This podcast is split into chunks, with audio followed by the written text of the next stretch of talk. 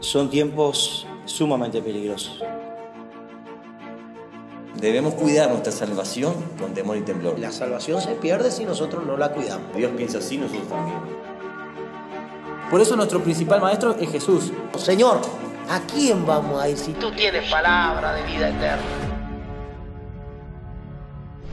Que si no estamos a la altura de Cristo, no vamos a poder heredar el reino. El Señor está cerca. Que sin santidad nadie, nadie verá al Señor. Eso hizo Jesús. Me quitó la oscuridad y me dijo, no peques más. Si vivimos en el Espíritu, andemos también por el Espíritu. Voy a leerlo en la Escritura. ¿Lo dice la Escritura? ¿Sí o no? ¿No lo dice? Entonces no lo es así. Y la ley es importante, pero Jesús es el cumplimiento de la ley. Él vino a cumplir la ley en su persona. Dios nos enseñó a guardar su palabra, a guardar sus mandamientos. Porque la palabra de Dios es para todos. Tus seguidores que se callen. Les digo que si esta gente calla, entonces las piedras gritarán.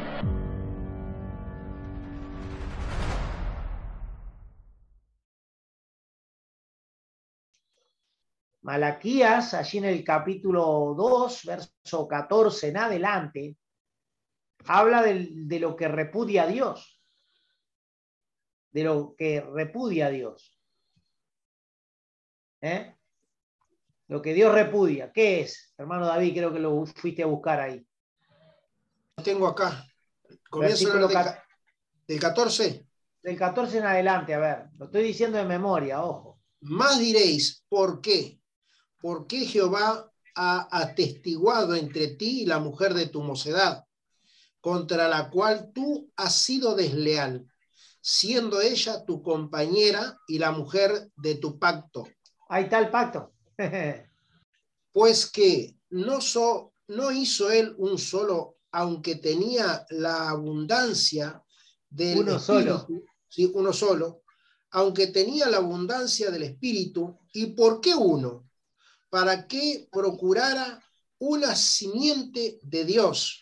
Guardaos pues en vuestro espíritu y contra la mujer de vuestra mocedad no seáis desleales. Tremendo. Porque Jehová, Dios de Israel, ha dicho que él aborrece que sea repudiada Ah, y cubra la iniquidad.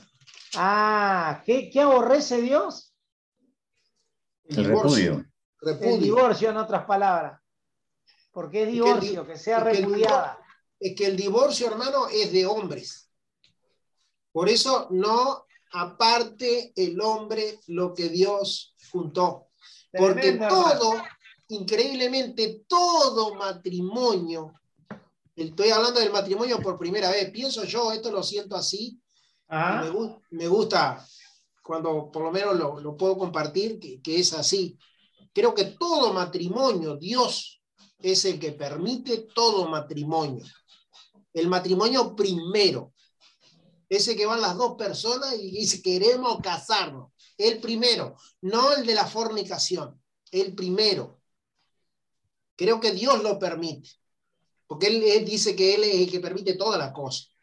Él es el que tiene el, el control de todas las cosas. ¿Ah? Dios. Pero el primero es el pacto que Dios esté en el mundo la persona o esté en Cristo. Amén. Eso no, no escapa de Dios. Sería Amén. como decir que Dios solo nos cuida a nosotros y del mundo Dios no. Sería terrible porque nosotros estábamos allí primero. Y si miramos para atrás diríamos, wow, qué misericordia que Dios tuvo cuando no me partió al medio aquel camión, cuando no me pasó por arriba aquel vehículo, cuando no salió la bala de aquel revólver. Podríamos contar tan- tantas historias, pudiéramos contar infinitas. Y Dios en su misericordia, no podemos decir nosotros que no ha estado allí. Gloria a Dios, hermano. Este es un tema maravilloso.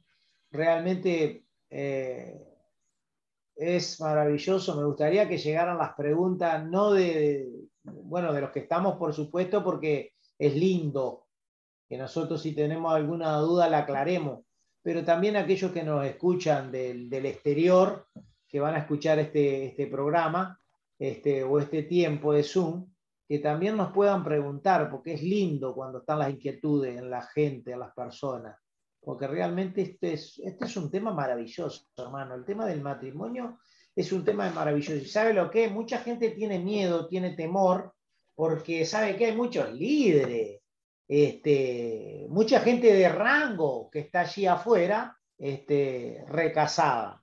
Entonces, ¿y este loco qué? ¿Qué tenés vos? No, no tengo nada. ¿Dónde está tu, lugar de adoración? Y nosotros allí cerquita, allí en San Fuente, allí en un rinconcito. Ah, porque nosotros mirá lo que somos, digo, Dios está con nosotros y todo lo demás que pueden decir. Es cierto, es cierto, hoy, hoy se mide por, por, por, lo material, se mide a las personas por lo material, por lo que posee. Tremendo, entonces descuidamos lo que es la palabra de Dios. La descuidamos y a veces no, nos confundimos y, y nos olvidamos, miren, nos olvidamos de algo muy importante que dijo el Señor Jesús. Nos olvidamos de esa escritura que dice en aquel día, muchos me dirán, me dirán, Señor, Señor, en tu nombre lanzamos demonio, en tu nombre hicimos milagro, en tu nombre levantamos muertos y seguimos, y seguimos, y seguimos. Y el Señor le va a decir, apartado apartados de mí, obradores de maldad. Ese texto, hermano, para esas personas que están arrogantes, que están con orgullo, diciendo, no, Dios me ha bendecido, es para esas personas. ¿Sabe por qué? Porque ese texto los puede hacer recapacitar y meditar en las sagradas escrituras, meditar en la palabra de Dios. Porque no tenemos eh, eh, nosotros no tenemos el concepto de nosotros, de que es la palabra de Dios. Es la palabra de Dios que está escrita y que nos dice.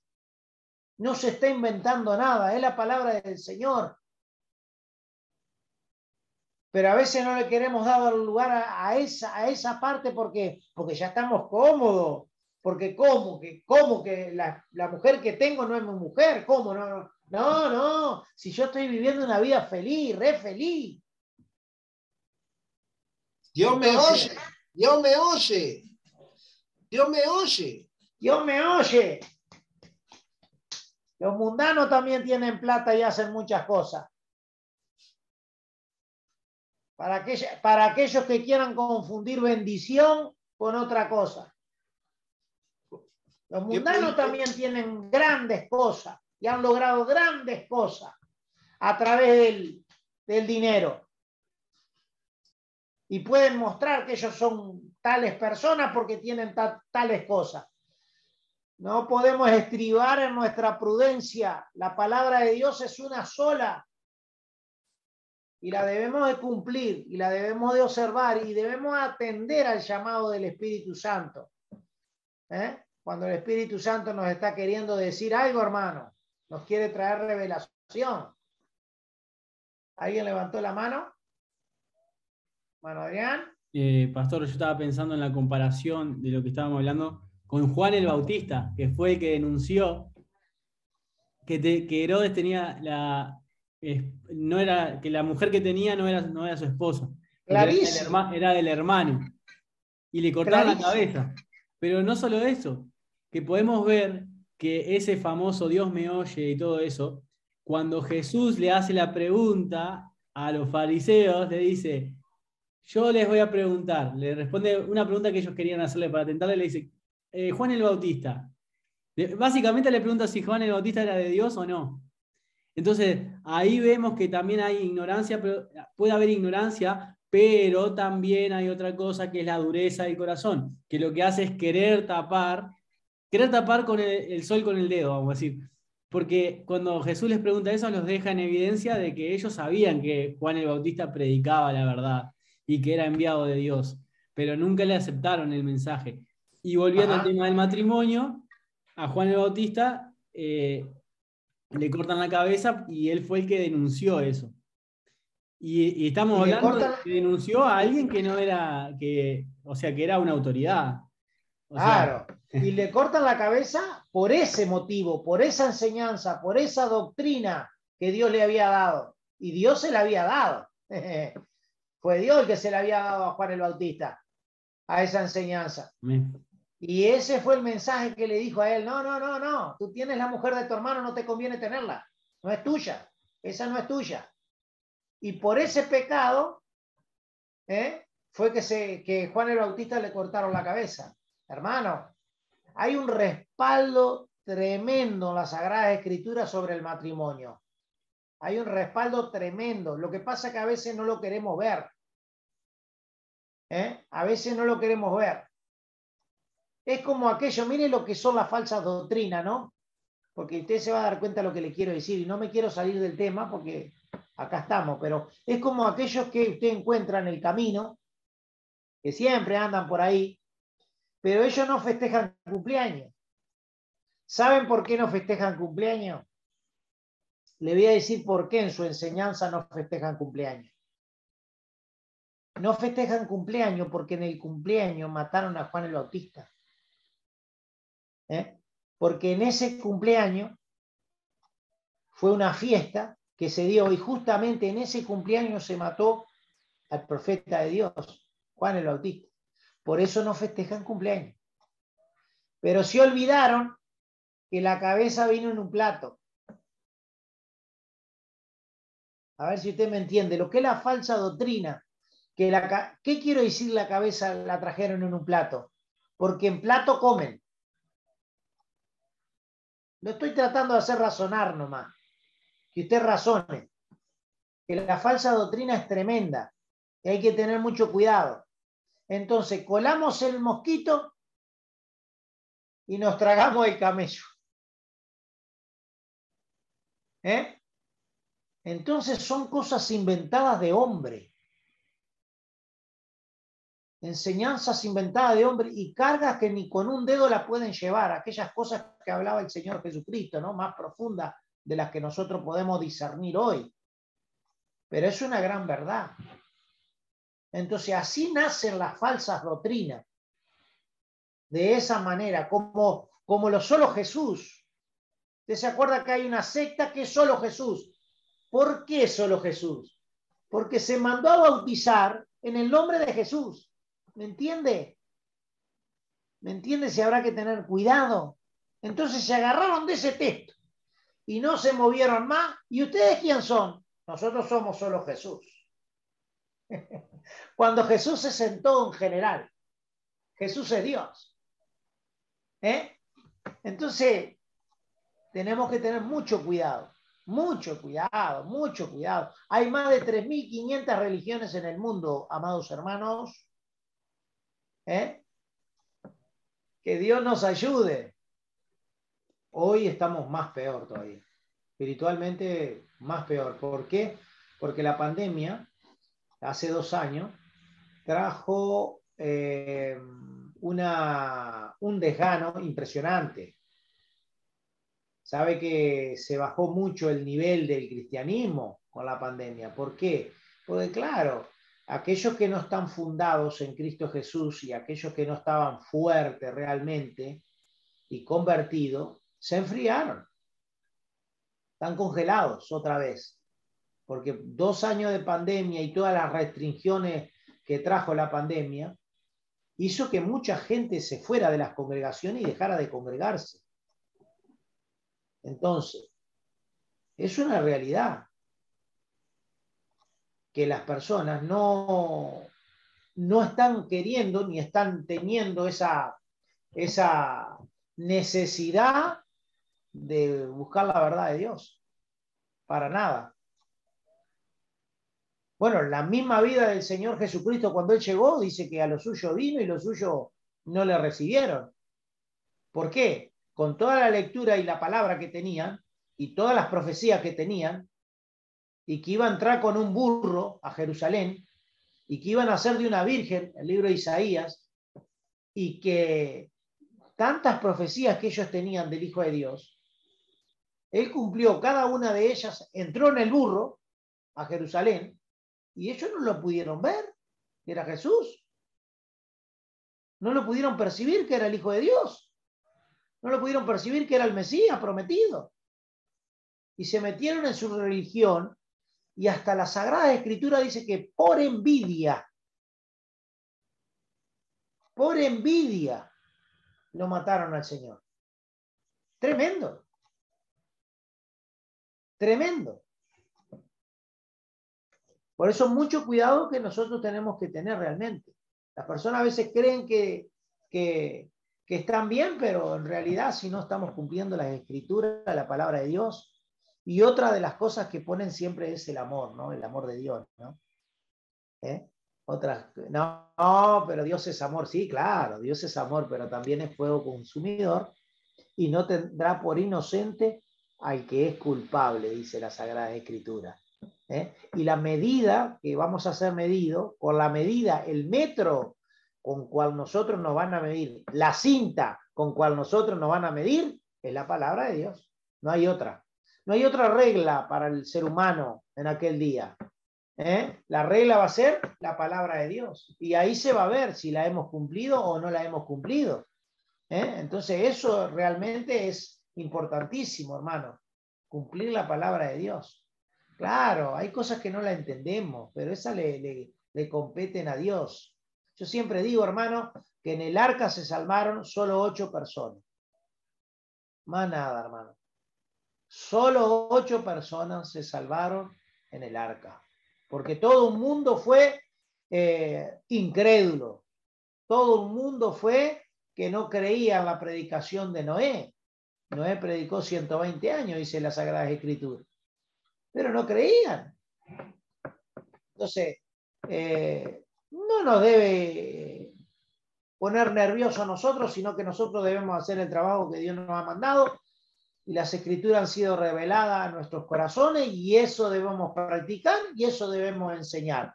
Lo que hagan las personas es otro tema. Se la van a tener que arreglar con el Señor en el tiempo del juicio de Dios. Es una realidad, hermanos. ¿Eh? Pero que Dios nos ayude. Bendito sea el nombre del Señor. Gloria a Dios. Realmente el Señor es bueno, cargado de misericordia. Gloria al nombre del Señor, hermano. El tema se nos, se nos, se nos fue por ahí. Eh, yo no sé qué toqué acá. ¿Cuánto se saca de un versículo, pastore? por favor. Salimos por un lado y salimos por el otro. ¿Sabes que el Señor quería, quería hablar algún tema del matrimonio? ¿Eh? Que Dios nos ayude, hermano, a estar confiado en el Señor, porque realmente es un tema candente para hoy día. Hoy día está, está, bravo ese tema, está, está complicado ese tema. Eh, para nosotros es imposible. A veces algunas personas están tan metidas en esas cosas que es imposible. Pero para Dios es posible, porque cuando Dios le habla a un ser humano y cuando Dios le habla a una persona, rompe todo lo que es este yugo y lo que nos sirve, nos sirve. Cuando se convierten las personas, hermano. Bendito sea el nombre del Señor. Dios hace cambios realmente. Cambios verdaderos realmente. Y eso es bueno, hermano. Por eso el que va a hacer la obra es Dios. Nosotros vamos hasta cierto punto y después Dios se encarga.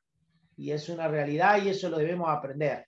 Pero nosotros tenemos que ser fieles en la enseñanza, en lo que hemos aprendido del Señor y volcar a las almas lo que hemos aprendido del Señor. Gloria al nombre del Señor. Bueno, hermanos, Dios les bendiga ricamente. No sé si hay alguien que quiere decir algo. Ya llevamos una hora y veinte. Gloria a Dios. Estos programas, hermano, bueno, estos programas le digo yo, porque este, pero realmente estamos grabando todo, por eso es muy bueno participar muchas veces porque enriquece lo que es la enseñanza. Este, bueno, se están escuchando por, por otros lugares también. Eh, para aquellos que no habían escuchado, nos escribieron de Madrid la otra vez, eh, por esos programas que uno tiene también allí en Piedras Vivas. ¿eh? Así que bueno, tuvimos noticia.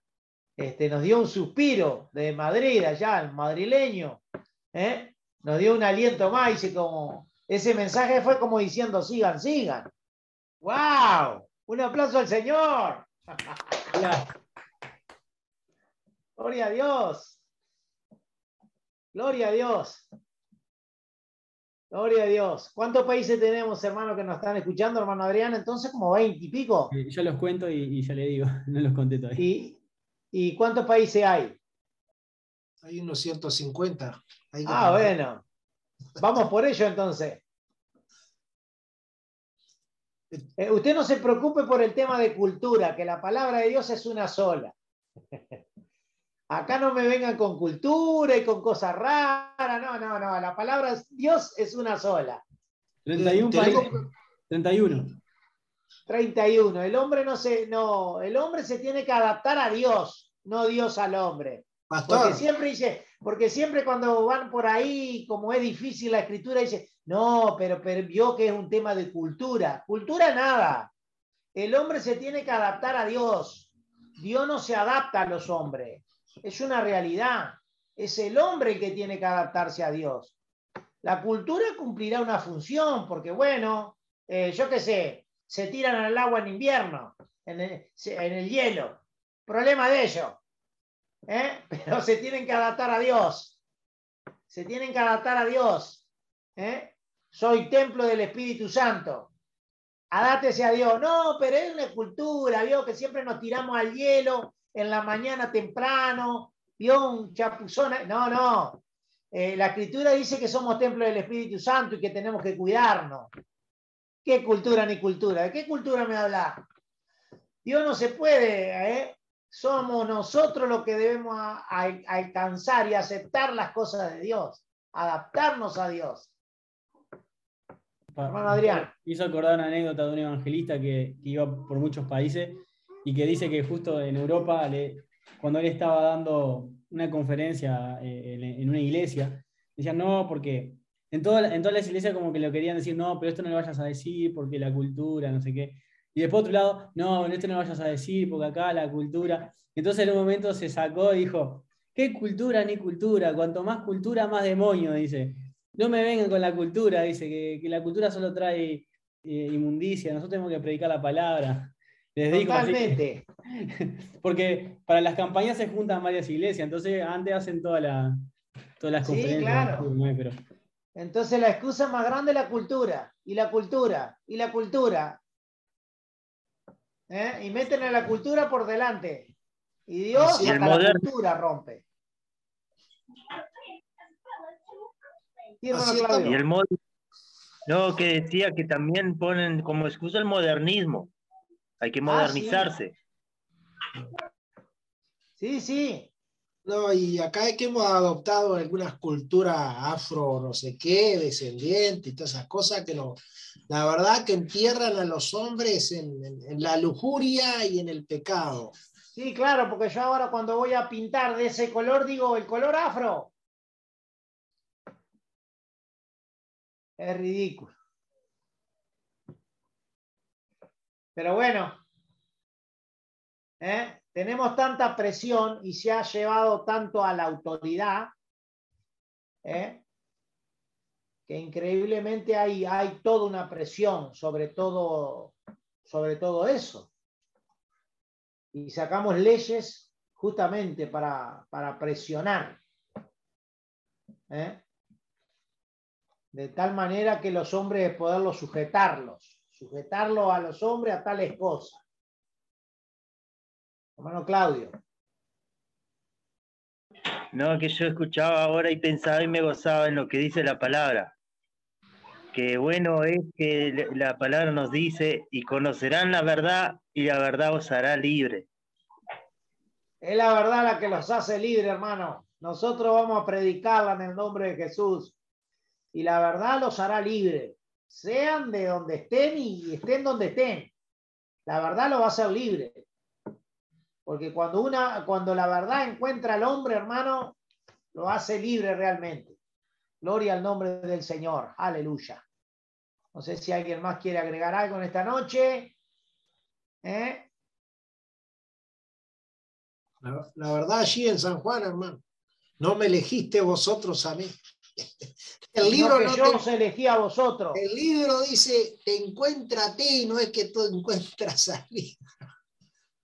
Eso es lo más no- maravilloso. Dice que nosotros ni preguntábamos por Dios, ni teníamos a Dios en nuestro pensamiento, pero Él nos encontró a nosotros. Me tocó este, compartir cuando estaba allí en el CTI, me tocó compartir con un joven este, aquella escritura que dice, ¿no? Dice el necio en su corazón, eso fue terrible. No Cayó una, bomba atómica cayó cuando dije esa frase. Pero yo no tengo nada que ver. Dios dice. Este, y fue tremendo porque eso fue un impacto, un impacto de esos impactos impactantes. Totalmente, Pero hermano, cuando es así, eso. Este, yo, yo me he tocado decir la otra, la otra, la otra palabra que han dicho y se han revoleado ahí. Maldito el hombre que confía en el hombre y sabe que ha quedado como un, un manto de hielo ha caído así. Ay, ay, ay. ¿Eh? Tremendo. Esas escrituras son poderosísimas. ¿eh? Poderosísimas, porque a veces el hombre quiere, quiere sentirse como que es confiable, ¿eh? como que, que hermano, que Dios nos ayude. El hombre dice que es un mar de maldad. Su corazón dice. ¿eh? acordar, La- largan cieno, dice, y es como el mar en tempestad, dice, los impíos. ¿eh? Tremendo, Me hermano.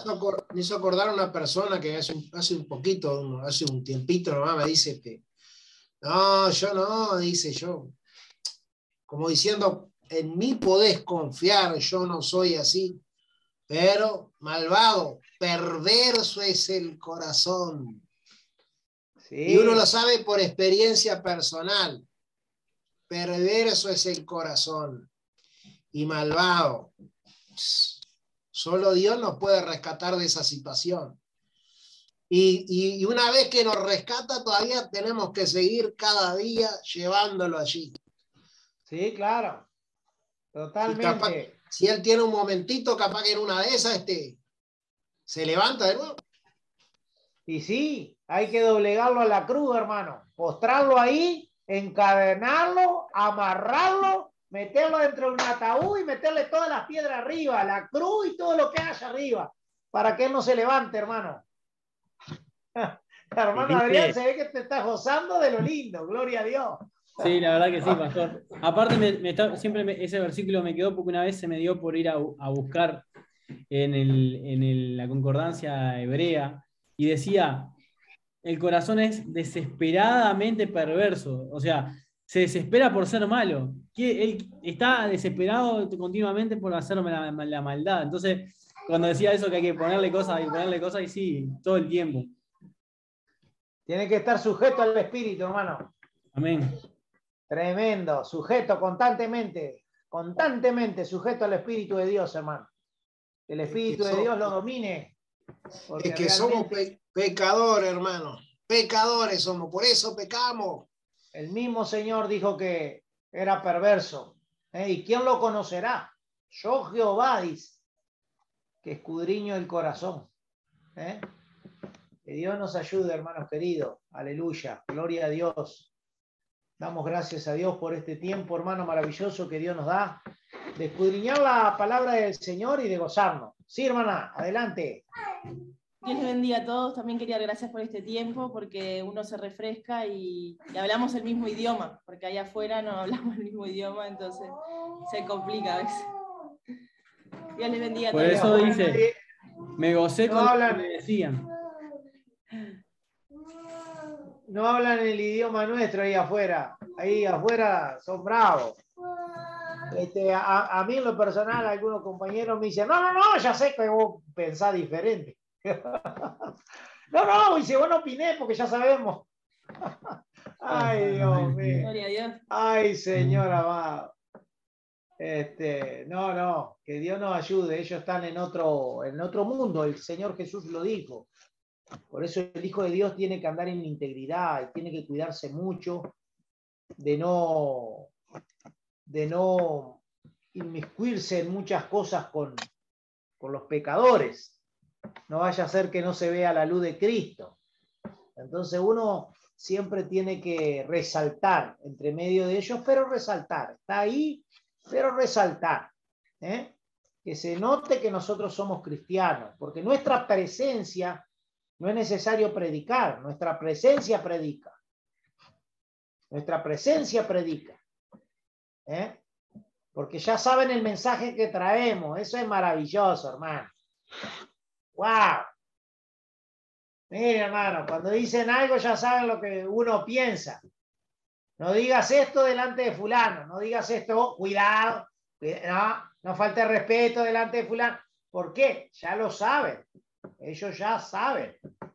Lo tienen bien claro. Nuestra presencia y la presencia del Señor, ya está.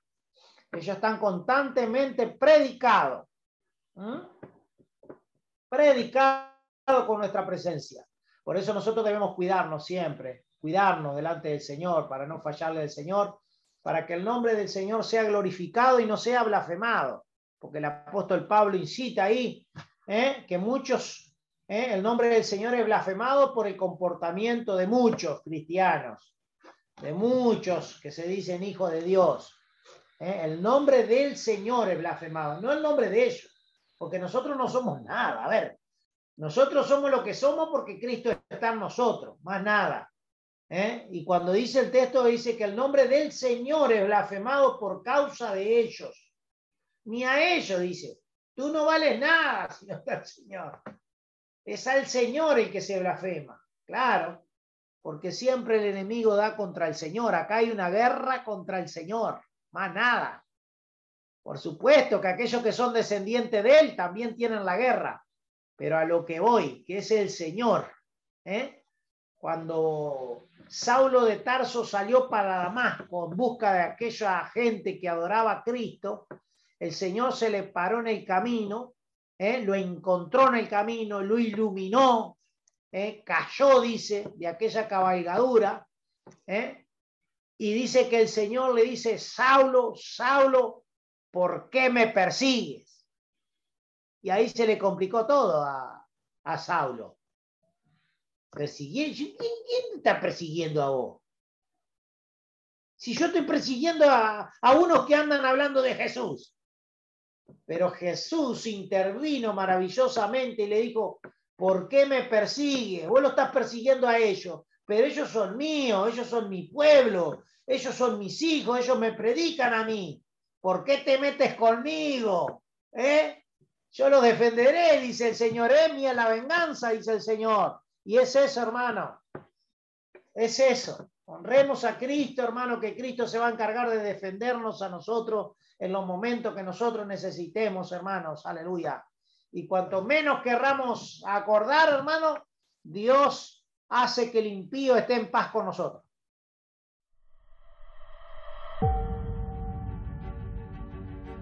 Son tiempos sumamente peligrosos. Debemos cuidar nuestra salvación con temor y temblor. La salvación se pierde si nosotros no la cuidamos. Dios piensa así, nosotros también. Por eso nuestro principal maestro es Jesús. Señor, ¿a quién vamos a ir si tú tienes palabra de vida eterna? Que si no estamos a la altura de Cristo, no vamos a poder heredar el reino de cielos. El Señor está cerca. Que sin santidad nadie, nadie verá al Señor. Eso hizo Jesús. Me quitó la oscuridad y me dijo, no peques más. Si vivimos en el Espíritu, andemos también por el Espíritu. Voy a leerlo en la Escritura. ¿Lo dice la Escritura? ¿Sí o no? ¿No lo dice? Entonces no lo es así. Y la ley es importante, pero Jesús es el cumplimiento de la ley. Él vino a cumplir la ley en su persona. Dios nos enseñó a guardar su palabra, a guardar sus mandamientos. Porque la palabra de Dios es para todos. A tus seguidores que se callen.